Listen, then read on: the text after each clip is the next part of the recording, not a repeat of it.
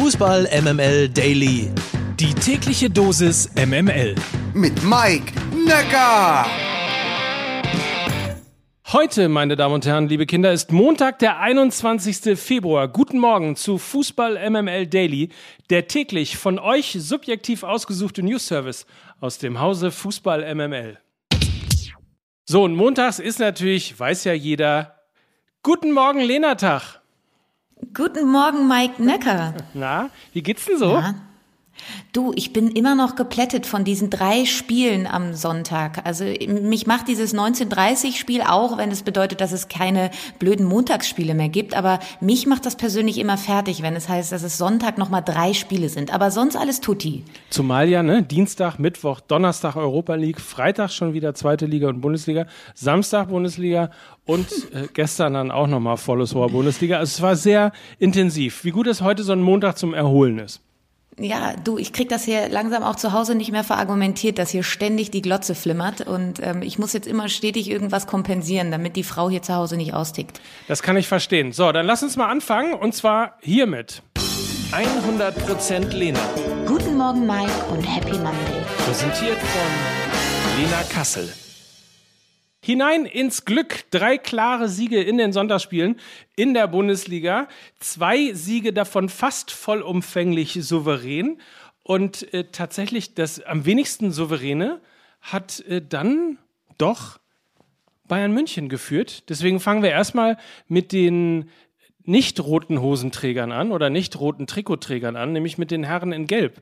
Borussia Dortmund gewinnt 6 zu 0 gegen Borussia Mönchengladbach. Ja, momentan die Dortmunder Spiele so ein bisschen wie russisch Roulette. Ähm, du weißt nie, äh, wie es ausgeht. Also es kann ähm, immer 4 zu 0 enden, egal gegen welchen Gegner. Also 4 zu 0 heißt entweder man gewinnt 4 zu 0 oder man verliert 4 zu 0. Ähm, es ist auf jeden Fall immer Spannung, Spannung geboten. Und dennoch war es wieder eine Reaktion, die diese Mannschaft gezeigt hat. Und Marco Rose spricht ja immer von Haltung. Und ich glaube, dieses, dieses ähm, 4 zu 2 gegen die Glasgow Rangers, das hat schon gesessen.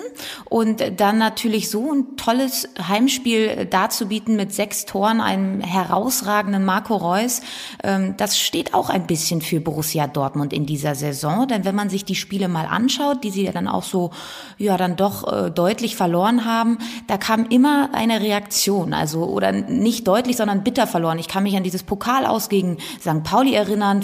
folgende Woche dann haben sie darauf direkt gegen Hoffenheim 3 zu 2 gewonnen, dann wieder 5 zu 2 gegen Leverkusen verloren, dann aber souverän 3 zu 0 gegen Union Berlin gewonnen. Also Sie starten keine Positivserie, aber auch keine Negativserie. Sie fangen sich immer relativ schnell.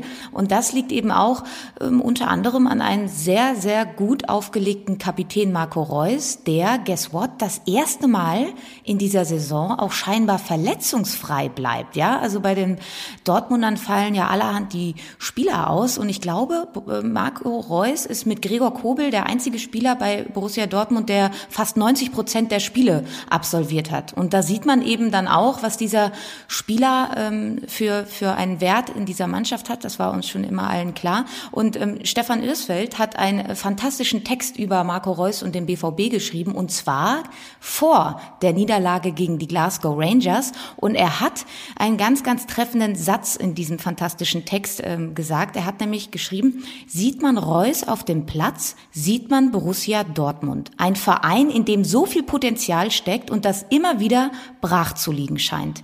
Und ähm, also er meint das natürlich positiv wie negativ und dieser Text ist wahnsinnig zeitlos. Ähm, vielleicht können wir den hier in die Show Notes einfügen. Der ist echt, echt ganz toll. Also eine sehr gute Leistung. Das machen wir auf jeden Fall. Im Übrigen wollte ich noch erwähnen, dass mir russisch Roulette als Vergleich von Borussia Dortmund in der aktuellen Weltlage sehr gut gefällt. ähm, aber, Schön. Ja, aber ich meine, du hast es ja äh, fast schon angesprochen. Normalerweise müsste es ja mit dieser Leistung kein Problem sein, am Donnerstag in Glasgow zwei Tore aufzuholen, oder? Ja, man, aber man muss halt diese Leistung mal konservieren. Also diese Leistung, die der BVB tatsächlich dann manchmal darbietet, die ähm, zum Zungeschmalzen ist, so will ich es mal sagen, die wird halt meistens nicht konserviert. Und das ist eben das Problem, was diese Mannschaft eben hat. Du, wenn Sie diese Leistung wie gestern äh, auf den Platz bringen gegen die Glasgow Rangers, da werden Sie auch vor 50.000 ähm, ja, nicht heimischen Fans ähm, ein sehr, sehr gutes Spiel abliefern. Aber ob das dann so kommt, ähm, das, das wissen wir halt nicht. Das macht das Ganze aber auch spannend. Ähm, ich bin auch gespannt, ob ein Erling Haaland wieder mit dabei ist. Das wird natürlich auch ein Faktor sein, der mit so einer Kulisse wahrscheinlich dann auch sehr gerne spielt. Ähm, nur noch ein, ähm, eine Randnotiz. Ähm, ein 34-jähriger Anthony Modest hat, sage und schreibe, acht Spiele mehr absolviert als ein Erling Haaland in dieser Saison. Und das finde ich äh, eben auch Wahnsinn, wenn man über Erling Haaland spricht, wie oft er eigentlich verletzt ist in seinen noch jungen Jahren. Das stimmt auf jeden Fall. So, dann gucken wir mal auf die, die ja auch ran müssen unter der Woche. 1 zu 1 gegen Salzburg gespielt haben, nämlich die Bayern. 4 zu 1 gewinnt der FC Bayern in Fürth. Man könnte jetzt natürlich Fürth loben, aber man mhm. muss dennoch wieder über die Münchner reden oder wie es die Bild so schön schrieb, Spätzünder Bayern siegen nach Horrorhalbzeit. Ja, das ist natürlich der generelle Ton, der jetzt gerade angeschlagen wird, wenn es über die Bayern geht. Das ist natürlich viel zu übertrieben. Wer sich das Spiel angeguckt hat, dann eine Horrorhalbzeit klingt nach einer schönen Headline, ist dann aber eben ähm, relativ gehaltlos. Ja, natürlich waren da auch wieder die Thematiken, über die wir auch schon in der Vergangenheit gesprochen haben, auch in der ersten Halbzeit erstaunlich unkreativer Spielaufbau. Also das, was ich ja auch schon mal gesagt habe, also Defensive und Offensive. Ich habe das Gefühl, da ist keine Bindung was auch an dem Ausfall von Leon Goretzka liegt. Also dieses, die aufgesprengte Doppelsechs der Bayern, das merkt man gerade im eigenen Spielaufbau. Ähm, sie kamen halt mit dieser Raute äh, der Fürther nicht ganz so zurecht, die sich eben ähm, gegen den Ball immer so zusammengezogen hat und ähm, es wurde extrem eng im Zentrum. In der zweiten Halbzeit haben sie es dann eben besser gelöst, ähm, haben das angepasst, haben ähm, mehr über die Flanken ge sind mehr über die Flanken gekommen, haben ähm, viel mehr Zug über die Außen bekommen, über Sané und Gnabry und und ähm, ja, haben auch einen Niki Süle einwechseln können, der für mich ähm, der beste Mann auf dem Platz war, weil er dann auch an einem Tor beteiligt hat, eben eine tolle kreative Spieleröffnung. Da können sich alle Dortmunder schon mal drauf freuen. Das hat dem Spiel in der ersten Halbzeit gefehlt und nichtsdestotrotz ist das ähm, unter dem Strich trotz oder vor allem der zweiten Hälfte wegen eine souveräne Leistung der Bayern gewesen. Trotzdem einen kleinen Zwischenapplaus nochmal für Fürth, oder? Ja, auf jeden Fall. Ja, hier. Sehr gut. So, 6 zu 1 gewinnt Leipzig bei der Hertha und um mal was Hoffnungsvolles zu sagen, phasenweise war das die beste Saisonleistung der Berliner. Klingt doof, ist aber so, finde ich.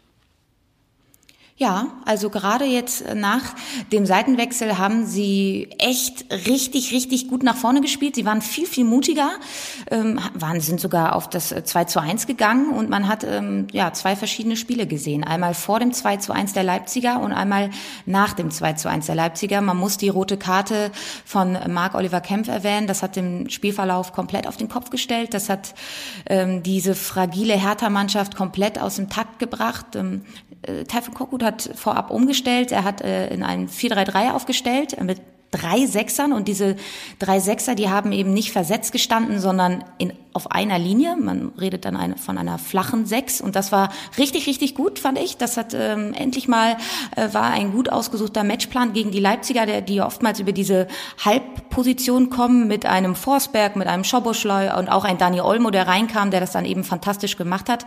Und ja, also man muss äh, die rote Karte für Kämpfe erwähnen, man muss aber auch erwähnen, dass die Leipziger dann echt nochmal nachlegen konnten, weil sie eben einen Dani Olmo von der Bank bringen konnten, sie konnten einen André Silva von der Bank bringen, sie haben einfach einen wahnsinnig breiten Kader und können auf jedwede Spielsituation reagieren, was die Herr Hertaner aktuell nicht können. Ihr habt es alle mitbekommen, ähm, großer Corona-Ausbruch, jetzt noch die rote Karte von Marc-Oliver Kempf und dann geht's am Wochenende nach Freiburg. Und trotzdem, Mike, ich bin komplett bei dir. Phasenweise hat man gesehen, was diese Mannschaft imstande ist zu leisten. Und sie haben eben Aufwind bekommen, dadurch, dass ja das eine Tor gemacht haben. Es stand unentschieden. Und da sieht man auch, wie viel sich bei den Herr Hertanern im Kopf abspielt. Und ähm, das fand ich auch war ein Paradebeispiel, dieser Rückschlag mit der roten Karte für Kempf und dann haben sie komplett den Faden verloren. Bitter, sehr bitter. Ja, aber in den 15 Minuten nach Wiederanpfiff sah es so aus, als sei da kein Geld verbrannt worden. das ist korrekt. Lass uns über den Samstag noch reden. Union sticht da mal wieder ins Auge und Stuttgart vielleicht als äh, die Pechvögel des Wochenendes. Ja, bei Stuttgart äh, kommt da jetzt gerade so ein gefährliche, eine gefährliche Melange zusammen. Ähm, ihr habt es mitbekommen, Silas jetzt fällt lange aus, hat eine Schulterverletzung erlitten. Dann haben die Stuttgarter ja lange, lange in dieser Partie gegen Bochum geführt. Dann Mavropanos ich mag sein risikoreiches Spiel sehr, sehr gerne. Ich finde teilweise in, äh, in seinen Defensivaktionen ähm, ist er mir zu stürmisch. Auch so in dieser Situation vollkommen ohne Not da in Polter reinzugrätschen. Das war ja, das spricht dann eben aber auch für diese Stuttgarter, die noch sehr jung sind, teilweise unfassbar naiv sind. Sie haben Spieler wie Castro abgegeben, die eben diese Mannschaft geführt haben mit ihrer Erfahrung. Das fehlt dieser Mannschaft aktuell. Das siehst du dann eben auch in solchen Spielen wie jetzt gegen Bochum, dass sie diese Führung eben nicht über die Zeit bringen können und dann kurz vor Schluss äh, dann diesen Elfmeter fangen. Also das kann auch zu so einer jetzt erst recht Mentalität äh, führen. Das hat Pellegrino Matarazzo ja auch in einem Interview danach gesagt. Ähm, es sind jetzt noch elf Spiele und wenn die das dann tatsächlich noch schaffen, dann entsteht dort eine ganz, ganz feste Bindung und ähm, die auch über Jahre hinweg ähm, ähm, ja sich positiv auswirken kann. Aber es kann eben auch in die komplett andere Richtung gehen. Also ähm, ein, ein bitterer Abwehr, äh, Abstiegskampf-Cocktail, der sich da gerade zusammenbraut bei den Stuttgartern. Zumal dann, wenn Bochum punktet, wenn Bielefeld gegen Union genau. gewinnt, mhm. ähm, dann ja. wird es natürlich eng, ähm, weil dann kommst du halt immer tiefer und tiefer mit rein. So wäre es, glaube ich, ein Punkt nur auf Augsburg gewesen, auf den 16. Platz. Aber ja. naja, es ist ja noch ein bisschen hin. Das ist korrekt. In diesem Sinne, haben wir irgendwas vergessen? Wir wollten noch kurz, glaube ich, über Union Berlin, aber dazu ver verliere ich auch nur einen Satz, weil wir ja letzte Woche auch schon drüber gesprochen haben. Ähm, die erwähnte Achse, die dort weggebrochen ist, mit Kruse, mit Friedrich, mit einem Robert Andrich zum Saisonbeginn. Ähm, ja, und seitdem Kruse-Abgang lautet die Statistik der Unioner drei Spiele, null Tore, null Punkte. Damit ist dann eben auch alles gesagt. Das stimmt. Hm. Und ja, ähm, apropos alles gesagt, äh, vielleicht können wir noch kurz über die äh, beste zweite Liga aller Zeiten sprechen, Nein. Mike. Du, Nein. es gibt ja das das Favoritensterben, ja. Wir haben letzte Woche über Schalke gesprochen, die ja äh, verloren haben gegen Fortuna Düsseldorf. Mhm. Jetzt äh, lässt der HSV Punkte liegen gegen Sandhausen. Mhm. Ähm, Darmstadt lässt Punkte liegen gegen Rostock. Bremen mhm. gegen Ingolstadt. Und, oh je, was sehe ich denn da? da haben die Hannoveraner tatsächlich 3 zu 0 am Millantor gewonnen. Ja, was ist denn da los? Du wolltest doch hier was werden, oder? Du wolltest doch hier bei MML ganz groß rauskommen, oder?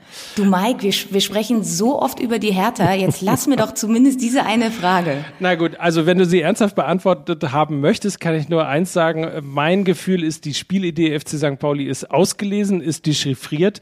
Und wenn es keine zweite oder besser noch eine dritte Idee gibt, dann wird das nichts mit dem Aufstieg. Ich glaube, so hart muss man einfach sein nach diesem Spiel gegen Hannover 96. Die wussten sehr genau, was sie zu tun haben. Die wussten sehr genau, wie sie gegen den FC St. Pauli zu spielen hatten. Das haben sie getan.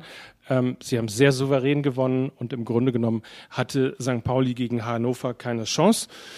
Tja, und das sagt dann letztlich alles, weil es halt eben immer nur das eine System ist und mittlerweile jeder weiß, wie man gegen St. Pauli spielt. Als St. Pauli-Fan sagt man natürlich, naja, kommt Leute, wir hatten ein geiles letztes Jahr, das muss man auch feiern.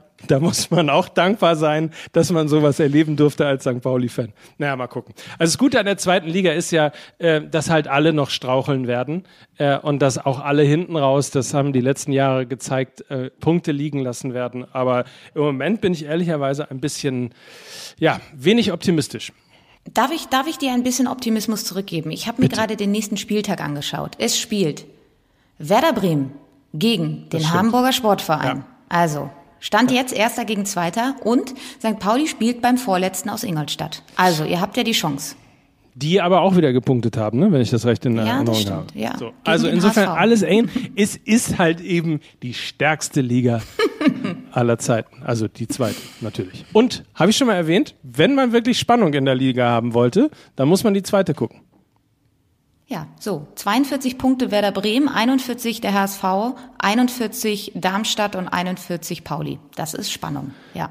St. Pauli, das musst du noch lernen. Sorry, Schaffst es tut mir leid. Ich wünsche dir einen schönen Tag, jetzt zum Ausruhen. Heute kein Fußball. Euch allen natürlich auch.